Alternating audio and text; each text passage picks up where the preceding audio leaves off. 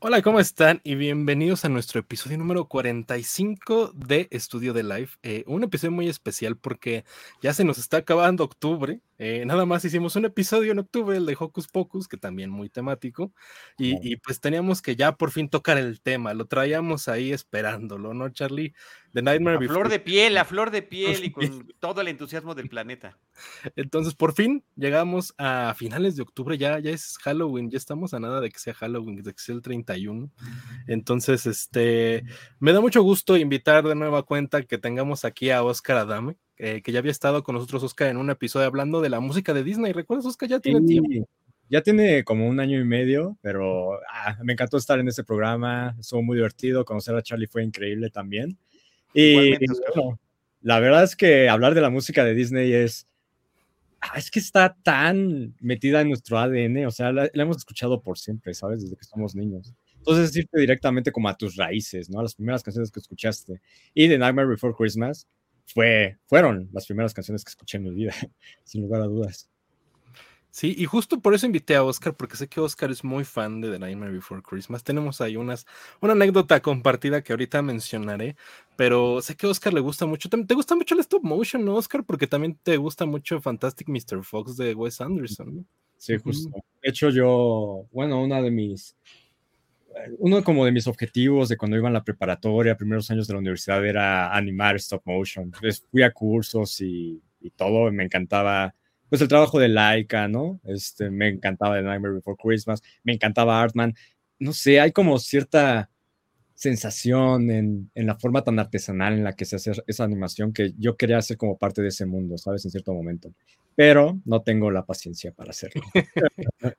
Sí, es un trabajo súper laborioso. ¿eh? Yo, yo estuve hace unos años en un taller de Laika. Eh, ah, dieron un taller en Estados Unidos y fui, y este, dieron una exposición. Entonces eh, conocí todos los procesos completos de cómo anima Laika, que hacen películas como Coraline, Paranorman, este, algunas las han eh, visto ya en cines, Box Trolls, este, pero sí es un trabajo muy, muy artesanal de crear todas las figuras, todos los escenarios, todo lo que tiene que ver, y pues son meses y casi años de trabajo para hacer una película stop motion. Años, años. Sí. Entonces, eh, Oscar, eh, eh, Oscar lo conocí hace unos años, trabajamos juntos en Warp Magazine, una revista dedicada a la música y al lifestyle around it. Entonces, este, yo ya no estoy allá presente, pero Oscar todavía sigue trabajando allá. Y pl platícanos tus redes sociales, Oscar, y los proyectos en los que estás involucrado ahorita para que la gente te pueda encontrar también. Pues mis redes sociales es arroba cero scar, como si, la, como si el cero fuera la O mayúscula, Adame. Eso es prácticamente en Instagram y en Twitter. Me pueden encontrar también en Facebook como Oscar Adame, tengo mi propia página ahí. Y también tengo un proyecto musical que pueden escuchar en Spotify si quieren, es Oscar Adame. Este, el EP se llama Para el Conejo de los Ojos Coloridos. Ya viene el próximo, ya en, un par de meses. Terminamos de grabar un video musical, te lo voy a mostrar. Ah, qué chido. Sí, recuerdo que lo escuché, Oscar, me gustó bastante, la verdad. Ya no me ah, acordaba, ya tiene varios meses que lo estrenaste, ¿no? Ya tiene enero. Sí, y ese no hice video musical ni nada, ya es del próximo. Ah, qué padre que lo hayas escuchado, no sabía. Lo escuché, sí lo escuché. Este, eh, me gustó bastante, un, proyecto muy experimental, como lo es Entonces quiero ver ahora que salga el nuevo, el nuevo sencillo y el video que tienes ahí preparado, Oscar. ¿Puedes decir algo del video? ¿Qué, qué, qué de qué va o algo así? Debe tener stop motion, por el amor de Dios. tiene un personaje que podría traducirse como de una película de stop motion, pero literalmente estoy utilizando como un casco que es un monitor de computadora. Okay, y, más o menos eh, la propuesta audiovisual es como estas dos caras, ¿no? De lo antiguo, este, máquinas de escribir, hojas, rompiéndose libros viejos, con pues una persona que está completamente pues inmersa, ¿no? En redes sociales, en la computadora, en Facebook, de eso se trata más o menos el disco, como esta doble vida, ¿sabes? Ok, bueno, me interesa y ahora que, ahora que salga lo voy a escuchar, Oscar. Eh, nos acompaña nuevamente Jimena Lipman, que antes de la pausa, Jimena ya había estado eh, no presente en varios episodios, entonces la extrañamos mucho, Charlie y yo. yo también los extrañaba, pero ya estoy de vuelta. ¿Cómo has estado, Jimena? ¿Qué nos cuentas? Este, ¿Qué proyectos tienes ahorita en radio? ¿Cómo ha estado todo tu movimiento en estas semanas que no nos hemos visto? Bien, todo bien, pues ahí estamos siempre lunes y viernes y pues siempre hay mucho que platicar, entonces es cuestión de ir como que cortando lo que se queda y lo que no, y pues mezclando con eso la escuela, que les comentaba fuera del aire que pues ya empezaron las actividades de Día de Muertos y de Navidad y preparando todo y la evaluación, entonces como que esta última colita del año es la más ocupada, entonces como que ya empezó el, el lo movido, ahí sí, pero pues muy, muy contento de poder regresar aquí con ustedes, ya, ya quería platicar esta, esta peli, pues estoy muy emocionada por ya estar de regreso en el programa. Qué bueno, Jimena. Qué bueno que nos acompañas de vuelta.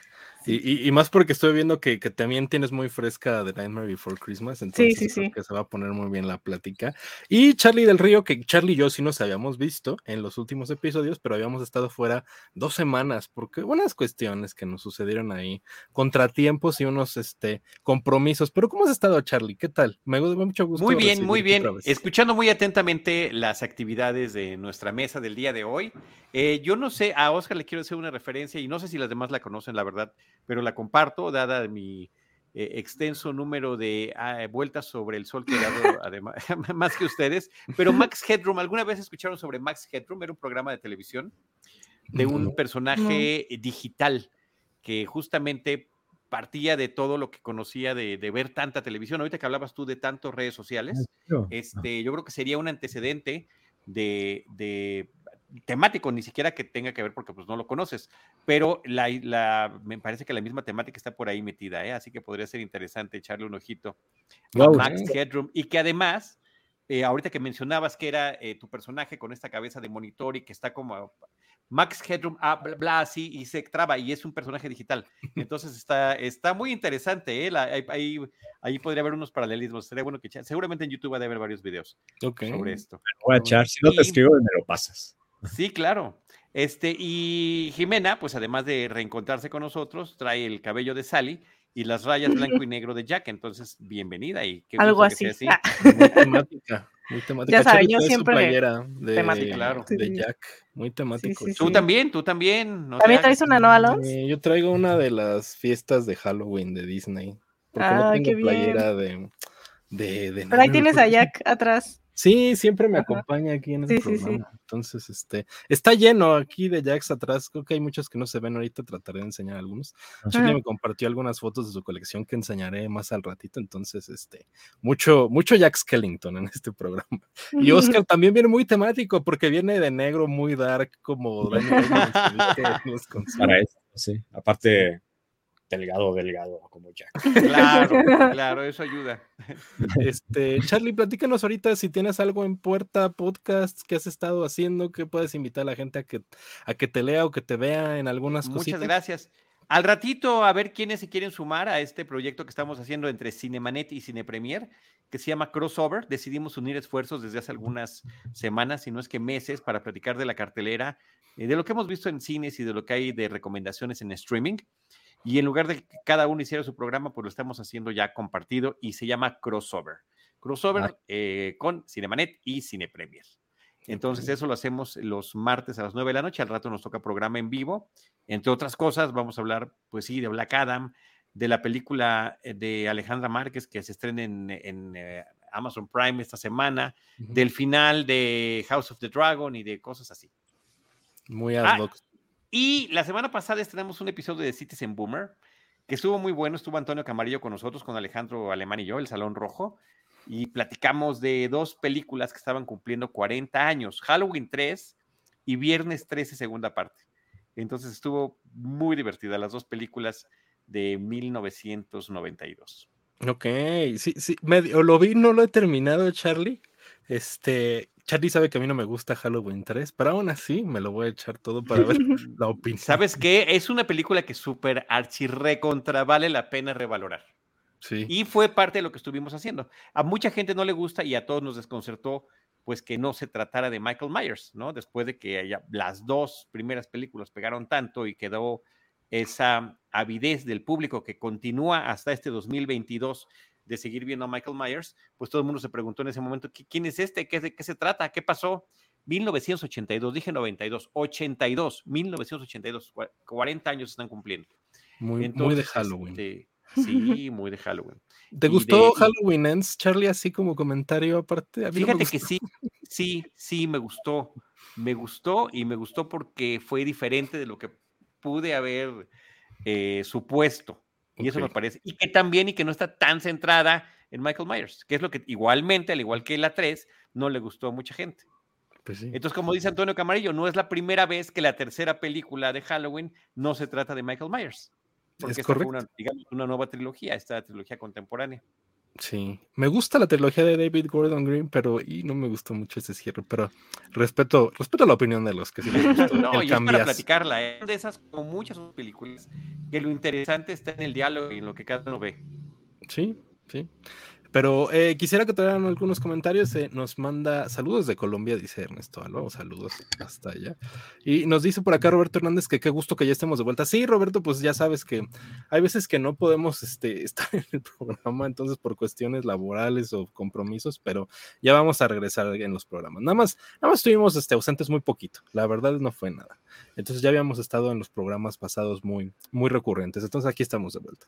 Y pues creo que es hora de empezar con nuestro tema principal porque yo les traía aquí a nuestros participantes de esta noche, que además de hablar de The Nightmare Before Christmas, que sí es un clásico de Disney súper importante y todo, pero mucha gente no sabe que Tim Burton, su creador, bueno, no su director, porque la dirige Henry Selick, sino su creador, eh, eh, empezó trabajando en Disney. Entonces, este, yo, yo les compartía algunos datos de cómo fue la trayectoria de Tim Burton eh, para llegar a Disney. Y pues eh, me encontré algunas unas cosas aquí interesantes que les quiero compartir unas fotos. Eh, bueno, aquí está Tim Burton como bien de entrada, ¿no? es un corto muy bueno que a mí me gusta mucho. Que he visto todos los cortos de Tim Burton, pero pues sí, eran muy experimentales, estudiantiles, ¿no? Entonces, este, Tim Burton pues empieza como estudiante de Cal Arts, que es esta escuela muy importante de artes en Estados Unidos, donde han salido muchos animadores, diseñadores, todo lo que tiene que ver incluso con dirección. Y ahorita justo encontré una foto de, de la importancia tan grande que tiene Cal Arts en la historia de Disney y del cine, que ahorita se las enseño. Sí. Y este, y pues empezó trabajando en los ochentas en Disney, entonces tiene una trayectoria muy grande, él empezó como animador y entre sus proyectos está este corto que a mí me gusta mucho, que se llama Vincent, que está basado mucho en esta, en este amor que le tenía Burton a Vincent Price.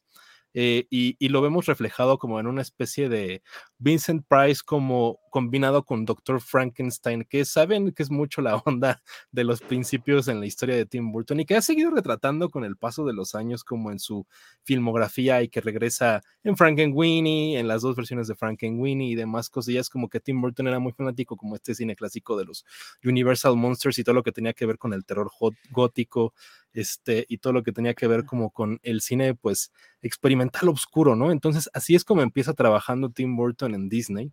Eh, después hace una versión live action de Frankenweenie.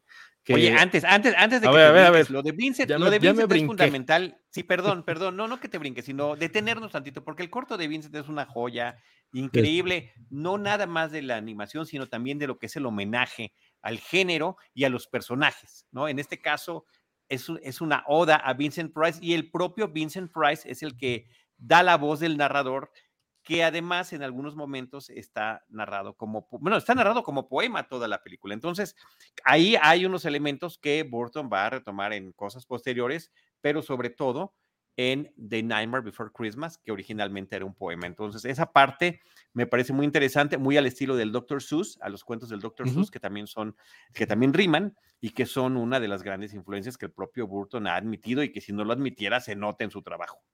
Es correcto. Sí, tiene toda esta iconografía que mencionaba como del terror, del terror gótico, de su eh, fascinación por Vincent Price, que Vincent Price regresa en, El joven Manos de Tijera a ser el, el creador, ¿no? creador. De Edward, ¿no? Entonces, eh, ¿han visto el corto de Vincent? Yo lo he visto muchas veces, me gusta mucho. Oscar, yo creo que sí te lo has echado, ¿no? Y a mí me encanta. Yo creo que es mi cortometraje favorito de la historia, sí, a ese nivel. Ok. Muy bello. Sí, es, muy bonito y es una historia muy simple, pero terrorífica con estos aspectos timburtonianos que justo el año pasado en Halloween vi todos los cortos de Tim Burton ahí perdidos y hay unas cosas bien experimentales de, la época no Disney, ¿no? Entonces, este, sí, sí, sí me sorprendieron algunos. Y, y, también hizo con Disney uno que se, es como una, diría miniserie, como una especial de Hansel y Gretel que se perdió en el tiempo, que está disponible en YouTube, pero que como que Disney no lo reconoce. o sea, si ustedes ahorita se meten a Disney Plus a ah. buscarlo, no está. No está. no está. Entonces, este, justo esos eran los problemas que tenía mucho Tim Burton en esta época en la que trabajaba con Disney, porque como que el estilo era raro, brincaba de lo que ellos estaban haciendo. Tim Burton animaba películas, trabajó en Tron, trabajó en El Zorro y el Sabueso, animaba otras cosas. En El Caldero Mágico él estaba como en el equipo de animación. Y justo hace Frankenweenie, su versión live action, que ese sí está disponible en Disney Plus, en donde vemos este, pues la historia original de Frankenstein nuevamente contada, con el perro Sparky, que también vuelve en la segunda versión de Frankenweenie, que es la de stop motion que lanzaron ya muchísimos años después y que todos conocerán, pero está disponible esta versión live action en Disney Plus, eh, en donde vemos a, se me fue el nombre de, la, de, la, de la protagonista que también salen de Shining. De Resplandor. Sí, a mí también. Este, ahorita, ahorita, lo busco, pero también sale en el corto. Y este, y pues es esta historia nuevamente de Frankenstein. El perro, pues, es atropellado y, pues lo reviven, ¿no? Lo reaniman. No sé qué piensan. ¿Han visto ustedes el corto de Frankenweenie? Que no es tan corto porque sí es más largo. Es como de media hora, ¿no? Más o menos de duración y en blanco y negro. Me parece que está muy interesante. A mí me encanta. Y era parte de los materiales que venían en las primeras ediciones en DVD de The Nightmare Before Christmas. Era como para presentarte un poco el mundo de Tim Burton que había eh, generado en, eh, en los estudios de Disney, ya propiamente como autor. Es correcto. Entonces, este, pues la relación de Tim Burton con Disney se empieza a, romper con el paso de los años, porque muchos de estos productos no eran redituables para la compañía, estaban pasando por muchos cambios, la imagen no era lo que estaban buscando, la madurez como de la audiencia pues no era la de ese momento. Ya saben que Disney siempre tiene como estos preceptos que son para la familia y más en, ese, en esa época, en los 80 estaba el estudio muy perdido porque era cuando estaba la época oscura de las películas de Disney y como que la, brújula y el radar lo tenían bien, bien perdido, entonces como que la relación se empieza a perder, pero antes de eso eh, le ofrece eh, eh, Burton con Heinrichs con, y Henry Selick planean el, el, este, el, el, pues la película de The Nightmare Before Christmas que ellos habían planeado que fuera también una especial entonces, este, se queda como en planes en Disney y es cuando sale Tim Burton y se queda ahí en proceso. Y es cuando Tim Burton sale de la compañía y pues le empieza a ir bien como director con películas como Beetlejuice, con películas como Batman. Entonces es cuando años después el estudio revalora a Tim Burton por el éxito que tenía en la época, en los 80s, ¿no? Y principios de los 90s, y también durante toda la época de los 90s, que creo que es el máximo eh, tiempo en el que es exitoso Tim Burton. Charlie de sus mejores momentos en términos de taquilla y de reconocimiento. Eh, Shelley Duval, ya lo busqué, no me acordé. Shelley, Duval. Qué, vergüenza que se nos olvide su nombre. Sí. Es la mamá en esta película de Frankenweenie. Y, eh, y lo interesante de, de, este tipo de proyectos que generan quienes trabajan en estas grandes empresas es que se quedan, aunque sea tu creación, si tú lo hiciste mientras estás, como dicen ellos, under the clock, ¿no? Trabajando en el horario laboral, pues es propiedad de la compañía. Entonces se quedó ahí guardado y este, ya que Tim Burton había, había obtenido el reconocimiento eh, de la crítica y también de la taquilla, esto es del público, pues es cuando dice, bueno, pues ¿qué les parece si, si, me, si me regresan este, lo que yo creé mientras estaba con ustedes y Disney dijo, ¿qué te parece si mejor lo hacemos juntos? ¿Qué crees? Que lo hacemos acá. ¿Cómo ves? ¿Cómo ves? Lo cual es interesantísimo porque esto eh, muestra y se da en muchísimas etapas a lo largo de su trayectoria, los estira y afloja que siempre ha tenido Tim Burton con Disney. Eh, y que bueno, se van a volver a dar inclusive cuando la película está terminada, ¿no? La de The Nightmare Before Christmas. O El extraño mundo de Jack, como se sigue llamando en español, para México y Latinoamérica. Que en España sí se llama Una pesadilla antes de Navidad. Ahí nos ganaron los españoles. No superar chirre contra ganar. Sí. Este, estaba buscando el material, estaba juntando el material de Tim Burton joven y encontré esta foto de Vanity Fair, que son dos generaciones de CalArts de esta Universidad de CalArts.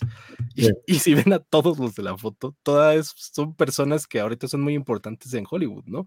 O por lo menos en la industria. Por ahí está Brad Bird, está John Lasseter, está el mismo Tim Burton, está Henry Selick, está Andrew Stanton, está Pete Doctor, este, y no veo con quién más estaba también ahí. Aquí tengo la lista apuntada de todos los que están en la foto. Pero, es que lo pues estoy viendo muy chiquito, pero está increíble. Pete Doctor es el del sombrero, ve nada más, ahí con, con el Doctor es el del sombrero. Aquí está, mire, Jerry Reese, quien dirigió, no sé si alguna vez lo vieron, la, tostadorcita valiente, que a mí me gustaba mucho esas películas. Está John Lasseter, John Musker, que trabajaba en Disney, Michael Yamo, que también Gary Truesdell, que dirige El Jorobado de Notre Dame, o sea, este, Leslie Margolin, Nancy Bayman, John Lassicero, y pues ya había mencionado a Pete Doctor y Andrew Stanton, junto con John Lasseter. Entonces, esa generación, dos generaciones o tres de, de Cal Arts, la famosa, de ahí viene el famoso guiño en las películas de Pixar del salón A113. Entonces, este, pues fueron muy importantes. O sea, es toda una generación de Disney y Pixar que cambiaron la industria de la animación. Ahí está Tim Burton en la, en la esquina ahí sentado. Entonces. Qué este chido que estén en los extremos, Tim Burton abajo y abajo a la izquierda y Henry Selick arriba a la derecha. En los extremos, perfectamente. Entonces, este... todavía en el dormitorio de Tim Burton están las marcas que él dejó de jugar con sangre falsa en las paredes. Ok. Entonces yo creo que es hora de aquí hacer un paréntesis y les quiero preguntar, empezando con Jimena, ¿qué tanto te gusta el cine de Tim Burton, Jimena? A ver, ¿cuál es la película que más te gusta? ¿Cuál es la que menos te gusta? ¿Cómo fue su evolución en el cine, en la animación? ¿Qué piensas de Tim Burton? Pues mi favorita siempre ha sido Big Fish, creo que porque es la que no es estilo Tim Burton, creo que tiene un estilo muy definido y no es mi favorito, o sea, como que esas cuestiones de creo que decían ahí en la creación de, la Halloween Town que todo tenía que ser ángulos no rectos, que todos como, ya sabes, o sea, como que ese, tipo de estilo no es lo mío. este, y, creo que esos, esos, esos, directores que no es malo, pero la gente que lo sigue suele ser un poco irritante, entonces, ya sabes, de que Tim Burton, y, ah, entonces como que me da un poco de repele. Oye, ¿Me estás diciendo irritante? no, tú no, Charlie, porque tú eres una, una persona muy respetable. Pero digo así como los que ya sabes, no, es que Tim Burton y Tim Burton es la onda y es el único director que existe Tim Burton, es como... Entonces, no, así que tú dices, wow, me encanta su estilo, no. No, no es porque me dé miedo ni nada de eso, o sea, se me hace una interesante propuesta la suya y es un estilo pues definido ya y, y como director pues algo importante de tener, pero pues no, o sea, así que tú digas, me encanta, no, de hecho, esta de, Nightmare Before Christmas la vi hace dos años apenas, porque nunca me llamó mucho la atención.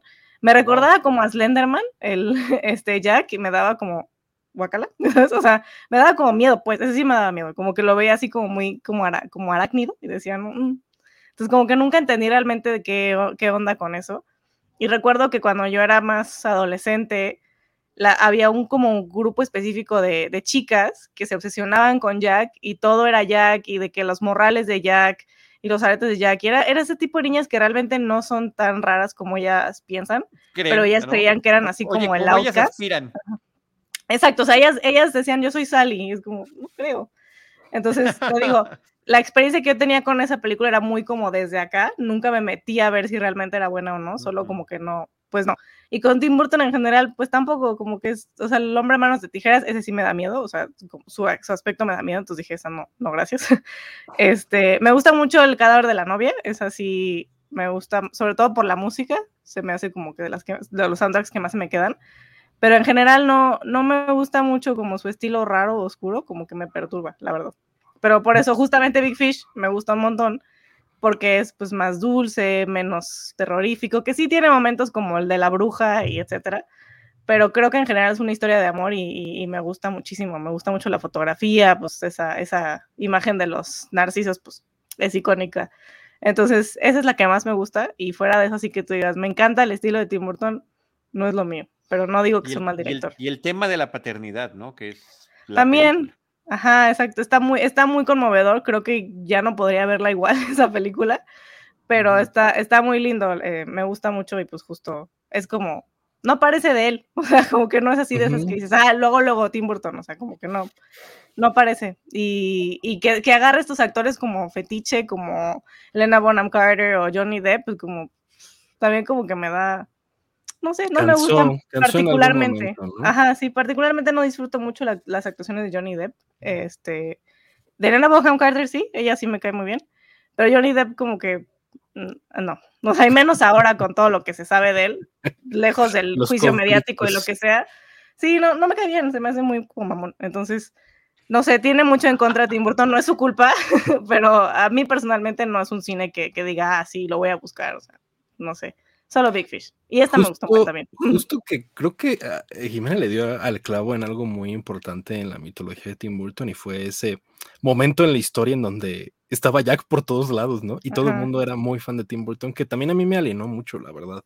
O sea, sí fue una época en donde a mí me gustaba Nightmare Before Christmas de antes y cuando fue la explosión mediática y veíamos al personaje que estaba muy ligado con el emo, el con, la industria eh, como Hot Topic, toda esa onda, sí me, me despegué mucho, la verdad, del personaje. Mm. Y sí fue una saturación de Tim Burton como mediáticamente y en la cultura pop que siento que estuvo muy desmedida. Pero fíjate, Jimena, que se perdió en el tiempo, porque hay mucha gente que ya ni topa. no, exacto, ni los topa. Ya actualmente como que ya se perdió Tim Burton en esa época y pues el tan es así que las películas actuales de Tim Burton ya no son éxitos de taquilla y son como medio mm. películas que son ahí hasta medio de culto. Eh, Oscar, ¿cuál es tu película favorita de Tim Burton? ¿Qué piensas del director y cuál es la que menos te gusta? A ver. a mí me encanta Tim Burton, o sea, yo crecí con Tim Burton. Mi madre, eh, bueno, previo al emo, pero tenía la pared repleta de muñequitos de Jack. Vi la película mil veces cuando tenía dos, tres años. Este, pues prácticamente crecí con, con, este, con esa película en particular, pero en general con Tim Burton. Eh, yo siento, yo admiro mucho a Tim Burton porque creo que es uno de los, yo considero que es uno de los últimos, únicos como dos eh, cineastas, auteurs que han tenido como éxito mediático hollywoodense en los últimos 30 años, junto con Wes Anderson, porque pues justamente sí integró como un propio estilo como muy identitario de él, este, con esta estética súper influenciada también en el, expresionismo alemán, con sus temáticas shakespearianas, con su drama, eh, pues sí, diría que un poco como gótico emocional, como se diría que un poco o emo, si lo describimos hacia afuera. Este, y hay muchas películas que me gustan de él. Justamente ahorita que estaban, mi película favorita de él, por mucho, es El extraño, eh, no, no, este, Edward Scissorhands. Me parece una película preciosa, eh, una muestra muy íntima, muy sincera, ¿no? De lo que es sentirse como distinto a los demás, en ese sentido, como incomprendido. Este, pero ahora que estaban hablando de El cadáver de la novia, me acordé mucho de la última vez que la vi. O sea, la había visto en la secundaria, eh, unas cuantas veces después con mi madre, pero nunca la había visto ya de adulto y no me había dado cuenta de que literalmente en la primera escena te narra toda la historia, ¿no? De lo que trata la película, que es literalmente este Vincent, el muchachito haciendo dibujos, dibujando una mariposa, literalmente como impregnando, ¿no? Su sentir de lo que es bello y lebrando eh, después de que termina de dibujarla a la mariposa, ¿no? Que es pues literalmente como a mi visión, este, la, el símbolo del haber soltado a la novia cadáver después, ¿no? Que justamente cuando ella muere se transforma en las mismas mariposas. Y eso este, me hizo como revalorar un poco más a Tim Burton como narrador de historias, porque no cualquiera te escribe eso, ¿sabe? Con, ¿sabes? Con tanto detalle, con, tanto, con tanta carga simbólica y de una forma tan sencilla, tan de mostrártelo sin decirte nada. Este, entonces yo respeto mucho a Tim Burton por eso. Siento que los últimos años ha perdido un poco su autiorismo, por así decirlo. Sus últimas películas mm, no sé es que se sientan como Tim Burton, ni en tono, ni en estilo, ni en nada, pero lo que ya hizo, mm, ya lo hizo y ya es parte de la historia y es parte de mí. Y sí, o sea, a mi parecer tiene una filmografía remarcable. Tiene cinco o seis películas que me parecen extraordinarias. ¿Cuál es la que menos te gusta, Oscar? La que menos me gusta. Esa es difícil. Ah, la que menos me gusta. A ver, déjame checo. Sí. Gemina, a ti no te pregunté, se me pasó. ¿Cuál es la que menos te gusta de Tim Burton? Dice todas las demás. Todas. No soporto las de Alicia, se me hace una desgracia. Y, y, Sweeney Todd, la verdad, no. Pero porque el musical no me gusta. No, no, por, no por él, pero no me gusta. Sí, para mí no me gusta Frankenweenie, el largometraje, porque el cortometraje me parece brillante. El largometraje me parece que es como las películas del Hobbit que le agregan y le agregan y le agregan algo que no tenías que agregarle nada, ¿no? Ya era perfecto como era. Este, esa no me gusta, me, me generó frustración cuando la vi, porque el, cortometraje me parece increíble. Este, y también Alicia en el País de las Maravillas, la verdad. Sí. Charlie, ¿qué piensas? Te voy a pedir que, mira, voy a adelantar un, parte de la pregunta y te voy a devolver la palabra para que tú digas cuáles son las que más te gustan también y cuál es la que menos te disguste. Y regresamos con las que más me gustan. Yo sí quiero así aquí hacer una diferenciación eh, eh, generacional, que creo que es importante mencionarlo. Y de verdad, este, Oscar, qué padre que traigas a colación a tu mami, que, que también ella era fan. Luego, si puedes, me dices, me da curiosidad la edad, porque creo que dependiendo de la generación lo vimos diferente. Y también me gustaría que me dijeran ¿en qué año ustedes veían que estaba este boom de Jack que podía saturarlos? Porque a mí me tocó desde que nadie conocía la película hasta que de repente ya eh, vendían todas las cosas piratas en el mercado y las encontrabas en el metro. Entonces fue, fue un cambio muy grande. Al principio, cuando nos encontrábamos quienes la conocíamos y nos gustaba, era una verdadera rareza. Y estoy hablando prácticamente de toda la década de los 90. Pero por eso, nada más para ubicarme, me gustaría saber eso. Y, este, y, la que menos me gusta es eh, El planeta de los simios, porque resultó una terrible decepción que alguien que le gustaba tanto las películas originales la hubiera hecho tan mal.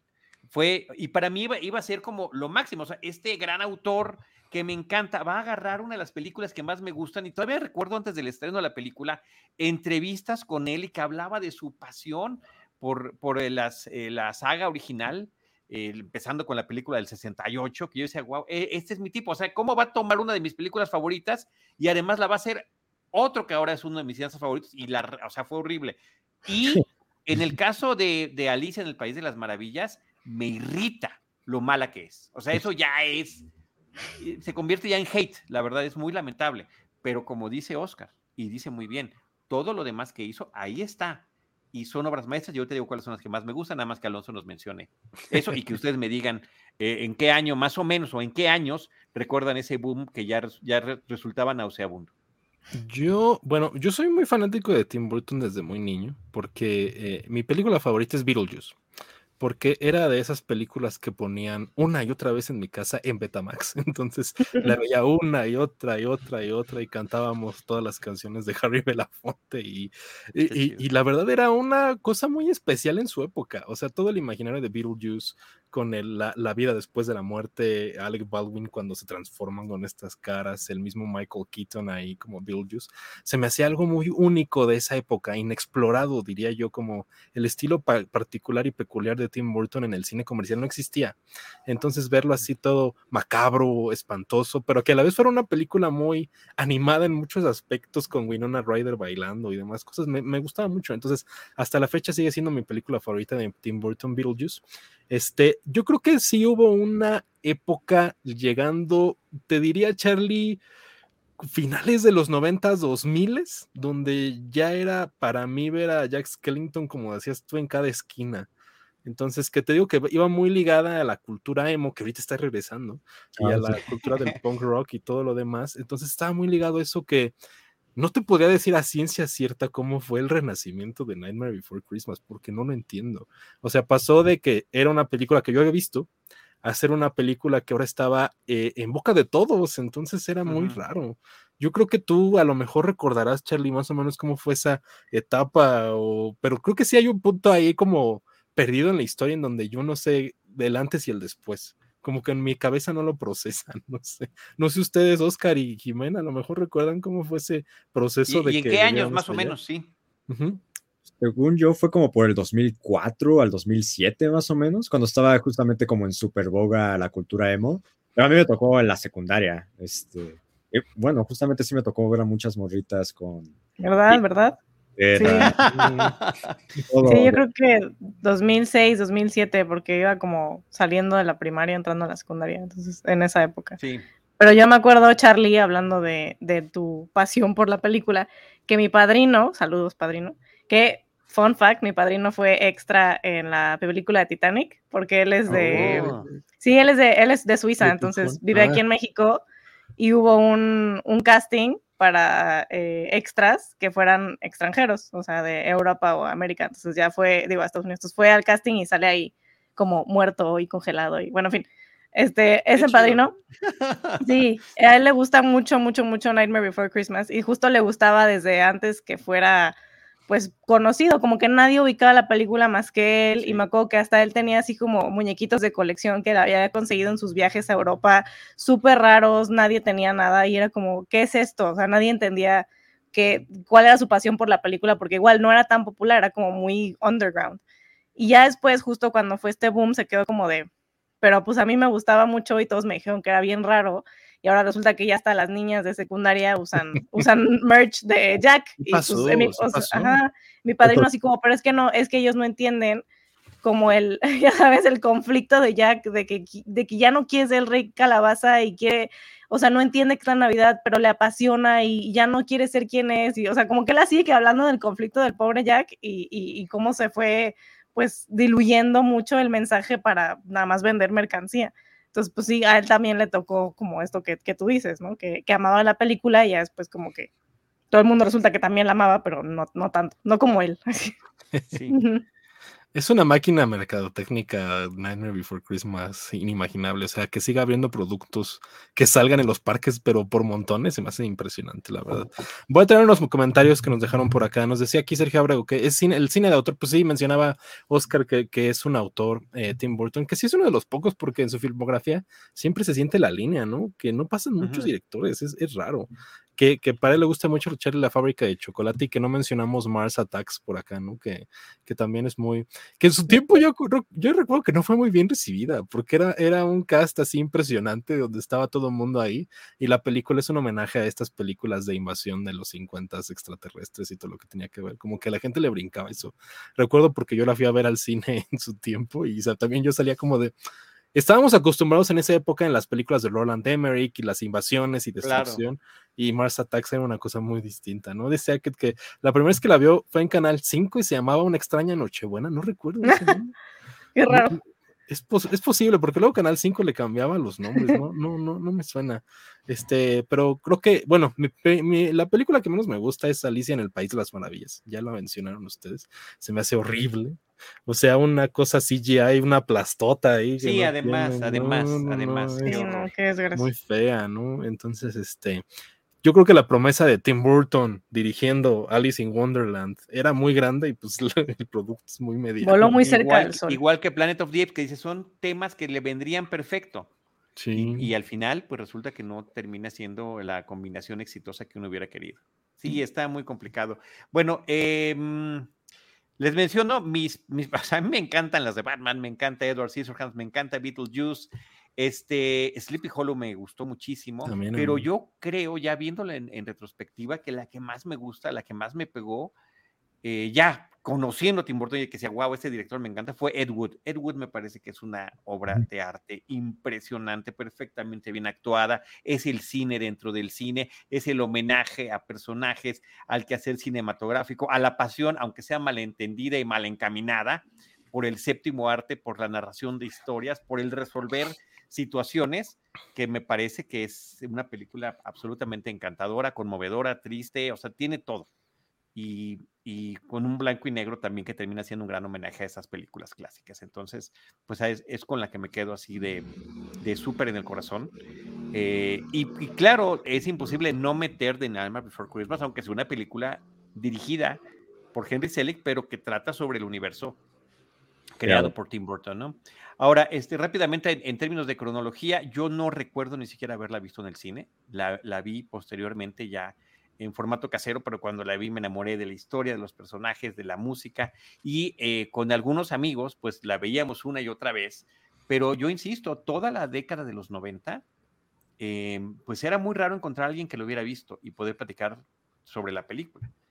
Y un día de 1998, perdonen ustedes, conozco a una chica este, pues que me pareció bastante atractiva y que me parecía interesante, pero muy reservada, casi no hablaba. Este, decía que le gustaba el cine, pero pues cuando ya hablaba de cine no me pelaba. Hasta que mencioné The Nightmare Before Christmas y de repente sus ojitos se levantaron así. ¿Tú conoces la película? ¿Qué? Yo la conozco. por favor. Por favor. Te puedo mostrar donde vivo para que veas. Este, porque tenía en la sala el póster de la película y tenía la película en un DVD que no tenía mucho tiempo de haberlo comprado. Y este, hoy es mi esposa. Entonces, Oh. así es como, así es como empezó esa historia. Y por eso también esta casa, afortunadamente, cuenta con un montón de personajes de Tim Burton en pequeñas figuras, de- en la cocina, en el piso, en las sábanas, en- por todos lados tenemos cosas de Jack hasta la fecha. Entonces, sí, pero insisto, para 1998 todavía era el secreto mejor guardado platicar de The Number Before Christmas. Y, y cuando a mí me tocaba, por, justamente por, por viajes familiares y todavía posteriormente, en- todavía en los 2000, eh, ir a Estados Unidos era ir a las tiendas de Hot Topic y ver qué te encontrabas, esas pequeñas joyas que podías encontrar solamente en ese tipo de tiendas y traerlas y sumarlas a la colección. Y de repente es en serio, fue de la noche a la mañana, ya estaban en el mercado. Las copias, las imitaciones, las calcomanías, las mochilas, las loncheras, eh, desde las chidas, hechas en Japón, hasta las chafas. Entonces sí fue como muy brutal el cambio que hubo. En, en un documental eh, que está en Netflix, muy divertido, de estas de The Movies That Made Us. Ah, que sí, sí, yo también lo vi. recomiendo, que está buenísimo el de, de- de- A mí no me me gusta de Toys That Made Us, es muy divertido. Quisieron hacer el mismo estilo con The Movies That Made Us, eh, y no me encantan todos, aunque son películas muchas que me gustan. Lo malo que creo de esa serie es que no terminan hablando con los meros meros y eso como que me desalienta. O sea, por ejemplo, aquí no hablan con Tim Burton, pero hablan con todos los demás y lo cuentan de una manera muy divertida. Y, este, y cuenta Danny Elfman que cuando estaban en tour en Japón para eh, promover eh, Charlie la fábrica de chocolate en 2005, es cuando se dieron cuenta de la cantidad de mercancía que ya había en las calles. Hasta ese momento, eh, que son 12 años después del estreno de la película en Estados Unidos, ya empezaba este fenómeno en mediados, co- coincide con lo que ustedes están comentando, Jimena y Oscar, este, cuando ya ese boom, ah, que además no fue nada más en sus secundarias o primarias, sino era en todo el mundo. Este, y bueno, principalmente en Japón, que además se encargaron de hacer unas cosas extraordinarias en Sí. términos de juguetes. Sí, sí, la verdad es que sí. Esa fue la época de, de oro, yo creo, de Nightmare Before Christmas, ¿no? Como en los... Sí, la, la- pero fue la, la época populachera, ya. Sí, populachera. Pero Sí, todo ese periodo previo, y sí creo que lo sigue siendo, es una película de culto que pues no, no pegó. Este, no pegó como hubieran esperado. Uno de estos, de los primeros largometrajes en stop motion. Sí. que eso es muy interesante. Y también el hecho, que creo que es el super dato, que creo que lo hemos mencionado muchas veces, inclusive la última vez que estuvo Oscar también, cuando la terminaron la película y, la, y le dieron la primera muestra a unos niños, a un público este, para probarla, dijeron, los niños se, se quedaron con cara de what, y Disney dijo, esta no es para niños, entonces le quitamos eh, los logotipos al inicio que dicen Disney y le vamos a poner estos bonitos logos que, eh, logos que dicen Touchstone, y así es como la vamos a presentar. Y ya después que ya se volvió este éxito populachero de culto, entonces ahora sí, ay, perdón, siempre sí es de nosotros. es nuestra. Sí. Este, yo vi primero, fíjense, Jimmy el durazno gigante, antes de, Mm, sí. Nightmare Before Christmas. Wow. Sí la vi Sí. en su estreno y todo. Me daba miedo de niño. Jim Sí, ¿cómo medio no? creepy. Bueno, y- y- Que sale Jack es Skellington, por cierto. ese es el estilo de Henry Selick, Ah, sí. Sí, aparece ahí, es un capitán. ¿no? En un barco. de un barco pirata. Él es el capitán del, del, del barco pirata. Mm. Sí. Este, y bueno, ya, yo creo que miran, antes de que pasemos ya a hablar de lleno a The Nightmare Before Christmas, es hora de presumirles. Porque hace unos años, no sé si recuerdan que hubo una exposición de Tim Burton aquí en el Museo Ay, Sí, cómo no. Sí, sí. Este, y a mí me invitaron a, a un recorrido de prensa y tuvimos una conferencia de prensa con Tim Burton. Nos dio él la Oh. conferencia Qué de padre, prensa. increíble. Entonces nos dio una plática, una masterclass y habló como de un poco de las inspiraciones detrás de, de la exposición, porque la exposición más que hablar de sus películas era de su arte, porque Tim Burton dibuja siempre, ¿no? Lleva un cuadernito de notas, acostumbra a dibujar en servilletas, eh, era más como el arte de Tim Burton aparte de lo que ha hecho en películas, ¿no? Entonces, yo creo que mucha gente iba a la exposición y esperaban ver así a Jack Skellington ahí, y no, la verdad es que no, era más como lo que inspiraba a Tim Burton en su día a día, y que después lo llevaba al proceso artístico que interviene en hacer una película, pero pues es como una persona muy, eh, pues muy vivaz y siempre está como buscando ideas y dibuja en todos lados y escribe en todos lados y había una sala dedicada a arte en servilletas que él hace en restaurantes bien juntas. Es fantástico, eh, era de las cosas, eh, perdón, yo, yo no estuve en esa conferencia ni, ni la vi este, en el recorrido de prensa, sí la vi después como público. Eh, pero unos años antes había visto la misma exposición en Los Ángeles, porque ha hecho un recorrido internacional, pero entre varias otras cosas, todo lo de las servilletas no estaba en Los Ángeles y fue una de las cosas así, de verdad, más interesantes e increíbles, saber que este señor se sienta en el restaurante y agarra una pluma y te puede hacer unas cosas impresionantes. Estoy de acuerdo. Entonces, eh, como mencionaban ya hace rato Jimena y Oscar, yo creo que en los últimos años se ha diluido un poco el ingenio de Tim Burton, que me siguen gustando sus últimas películas, o sea, Miss Peregrine's Home for Peculiar Children me gusta, este, Big Eyes. Da igual. Ah, Big Eyes es buena, estoy de acuerdo. ayuda, ayuda a Amy Adams muchísimo. Sí. Christoph Waltz también actúa muy bien en esa película. Y, hasta Dumbo me gusta, la verdad, me gusta su versión live action de Dumbo. No sé qué piensan, ya vi que hay que echarle Sí, regular, o sea, a ver, termina aportando porque termina siendo algo completamente distinto y al mismo tiempo pareciera que termina siendo una crítica al sistema de Disney, de mercadotecnia, de parques y demás. Pero este, el propio Burton ha dicho es que haciendo Dumbo, yo era Dumbo. O sea, yo soy el que está ahí atrapado y teniendo que entretener, o sea, insisto, como parte de esta relación tan extraña que ha vivido a lo largo de décadas con Disney. Eh, quiero traer este comentario que nos deja por acá Nitzia Morgado, que ella no vio Nightmare Before Christmas en el cine, yo tampoco, creo que ninguno de los presentes, sino en su décimo aniversario en 3D. Y recuerdo muy bien ese póster que lo iba a poner y se me olvidó. Están todos sentados en la sala de cine con los lentes. Con sus lentes. 3D. Con sus lentes. Yo también, gracias Nietzsche por ese recuerdo. Eh, los datos curiosos de ese restreno en, el cine y en 3D es que la película estaba doblada al español. Y si no me equivoco, creo que estaba, y a ver si nos lo confirma ella, doblada con español de España. No recuerdo, Charlie. Y eso fue horrible, porque si bien está padre que ellos sí le pusieron el, como la, la pesadilla antes de Navidad, a Sandy Claus o Santa Claus le pusieron Sanatros.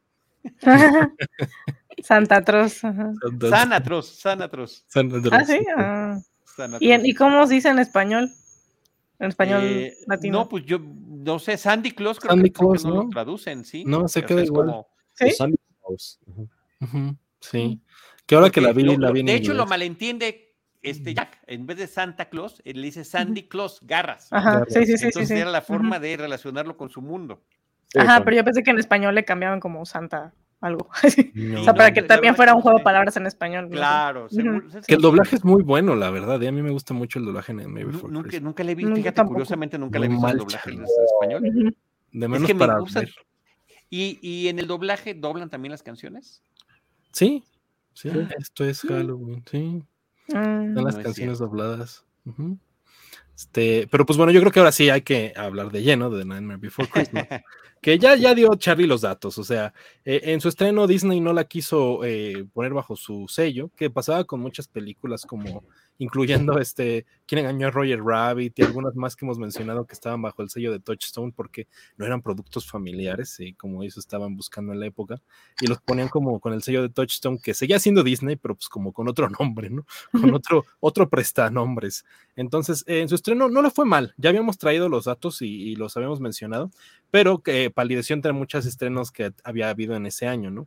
Entonces, eh, yo lo he mencionado, recuerdo haber, haber visto los pósters cuando estrenó por primera vez, pero yo nunca la vi hasta años después, un poquito antes del boom, yo creo, como cuando estaba el boom, porque como decía que hace rato, empezaron a transmitirla mucho en Canal 5 y en Canal 7. Entonces eh, eh, fue cuando ya empezaba como que empezaba a, girar la rueda para que llegáramos a esa explotación de, The Nightmare Before Christmas en la cultura pop, que recuerdo muy bien eh, que a lo mejor va muy ligado. En esa época había estos programas como de MTV Crips, donde visitaban a las casas de los famosos. Y hay un episodio donde visitan la casa de Marilyn Manson, y Marilyn Manson tenía un cuarto dedicado a The Nightmare Before Christmas, todo tema. qué chido. Entonces recuerdo que iba mucho con esa cuestión musical y con lo que estaba pasando en esa época que había muchos fans de The Nightmare Before Christmas, artistas musicales que estaban en, en ese aspecto, ¿no? En la música. Entonces yo creo que como que creció a la par, ¿no? Pero quisiera preguntarles, ya para empezar el tema, eh, ¿cómo fue que la vieron, la, vieron por primera vez, Oscar? ¿Cómo la viste por primera vez? ¿Recuerdas? Mi madre tenía dos VHS, uno era de Nightmare Before Christmas, otro era Toy Story. Este, y era lo que veíamos, ¿sabes? No me acuerdo. Qué buena colección, qué buena colección. Sí, sí, de hecho sí. Yo creo que las dos están en mi top 10 películas favoritas de la historia. Que aparte, este, pues eran películas como para niños, pero realmente no. O sea, Toy Story es una película también con un humor muy ácido. Este, eh, apenas me acabo de dar cuenta de eso hace como cinco años. No, no me había dado cuenta.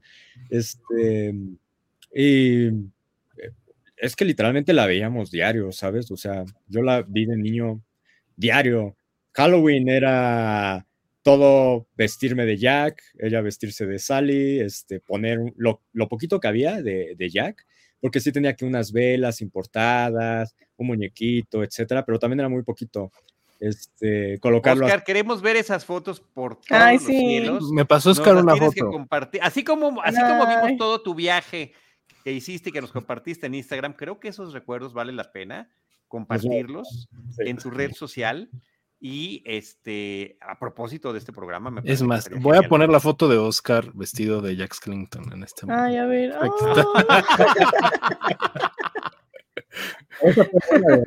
¿Sí? fueron varias. Esa me que haya sido la primera. Porque después me hizo un traje como de tela. Ese es como. Me parece como cartón, ¿no? Ajá. Eh, ah. Está increíble. Y el maquillaje, o sea, wow. Sí. que tengo una de Charlie que ahorita veremos también cuando lleguemos a su momento. Pues bueno, como saben. A la parte de adultos. A la parte de adultos. Como saben, es basada en este poema de, eh, escrito por Tim Burton, que tenía aquí el, libro. Se lo regalé una, una cuñada hace años y se me olvidó traérmelo para enseñarlo. Pero el poema de, Tim Burton y está eh, ilustrado por él mismo. Entonces, en este proyecto, con él y Henry Selick este, y Eric Henricks, este, entonces están trabajando en la película con Disney. Y pues es cuando sale Tim Burton, ¿no? En esa época y pues, se convierte en un director muy famoso y muy exitoso, entonces vuelve a trabajar, pero decide que la, dirija Henry Selick en ese momento, que yo creo que Henry Selick es el director por excelencia de stop motion, la verdad. O sea, él estuvo como muy presente en la creación de Laika, eh, dirige Coraline, que se me hace increíble, increíble. Justo apenas este mes sacó una película que es colaboración con Jordan Peele, que no he visto, ustedes la han visto, se llama Wendell and algo. Según yo se estrena. No, no la he visto todavía. Este viernes. En ¿Estén apenas? Ah, bueno, ahí, está el dato de, Oscar, ¿no? Entonces, este, empiezan a dirigir The Nightmare Before Christmas basada en el poema. Y pues para esto crean todas estas eh, eh, figuras en stop motion.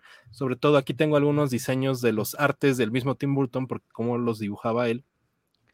Y trabajan creando todos los personajes de Halloween Town y cómo se iba a expandir la historia y uno de los aspectos más importantes, que es aquí donde quiero hacer otro paréntesis, que es la música, creada por Danny Elfman, que también le da voz a Jack Skellington en la voz cantante, ¿no?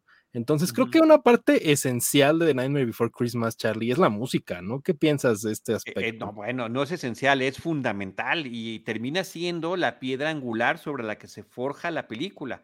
Lo, que sucede es que la, la, historia que tenía Tim Burton era muy elemental, tenía los diseños, tenía su estilo, tenía todo este bagaje cultural que él quería explorar, pero sí termina dejándolo en manos de todo el equipo. Eh, y yo sí pensaría que esto es un trabajo tripartita, es, es el mundo de Tim Burton, por eso terminan poniéndole el nombre completo de la película ya oficial, termina siendo Tim Burton's The Nightmare Before Christmas o El extraño mundo de, el extraño mundo de Jack de Tim Burton debería de ser oficialmente el nuestro en español. Pero Henry Selick es el que toma toda esta em, e, e, empresa de crear a los personajes, de coordinar a los animadores, a los diseñadores de escenarios y demás. Y por otra parte, eh, Danny Elfman, que termina siendo pues, su, primer trabajo haciendo letra de, un musical y, también la música del score que él no quería hacerlo y fíjate que parece que se ha pues, hecho un poco más famoso con eso que con otras cosas en su trayectoria profesional. Es, es formidable. Y él mismo lo cuenta divertidísimo. Insisto, en ese mismo documental que dice Jimena que ya vio, de Movies That Made Us en Netflix, vean el de, de Nightmare Before Christmas, es divertidísimo, divertidísimo. Entonces, este, empiezan a hacer la película, empieza la producción sin tener el guion. Y sin tener el guion, las primeras cosas que empezaron a animar fueron las canciones, porque esas las trabajó Danny Elfman con Tim Burton. Y, iba Tim Burton a, donde vivía eh, Danny Elfman, que era en la casa de su novia, que termina siendo la guionista de la película. Y, este, y le contaba qué pasaba, se lo dibujaba Tim Burton y Danny le decía, ya, ya, ya lo tengo. Y se quedaba a trabajar y después le mandaba los demos. Y cuando tienen las primeras canciones, las mandan con el equipo de producción que estaba en San Francisco con Henry Selick para empezar a animarla, antes de que estuviera terminado el guion de la película. Entonces, la relevancia de la música es fundamental. Y, sobre el poema, eh, que la verdad que está muy bonito y que sí contiene, digamos, la historia de principio a fin, que después termina siendo expandida, Está en eh, los eh, las, em, materiales adicionales de la película en Disney Plus, que son muchísimos, y que trae un making de la época que también está padrísimo. Pero viene narrado por Christopher Lee. con una animación minimalista en 2D. Es una cosa fantástica. Que no lo he visto. Ustedes no se deben de perder. Este, hablando un poco de la música, eh, eh, Oscar ha tenido la oportunidad de platicar con Daniel Elfman dos veces, ¿verdad, Oscar? Bueno, nada más.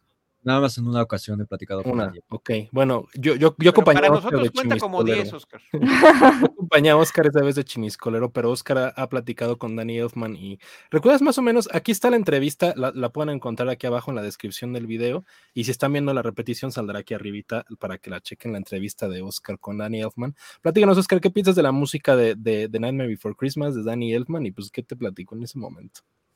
Ah, e, es difícil describir como que la música de Nightmare Before Christmas, porque todo está pensado en relación a la forma en cómo están estructuradas las canciones y la forma en cómo se armonizan las mismas canciones para que vaya acorde a la narración de la historia, ¿no? Literalmente se entiende la historia este, a través como que de las notas musicales, de la forma en cómo este, la música progresa en su instrumental y bueno, yo creo que es el mejor trabajo de Danny Elfman, no solamente como compositor para películas o para bandas sonoras, sino de toda su carrera musical.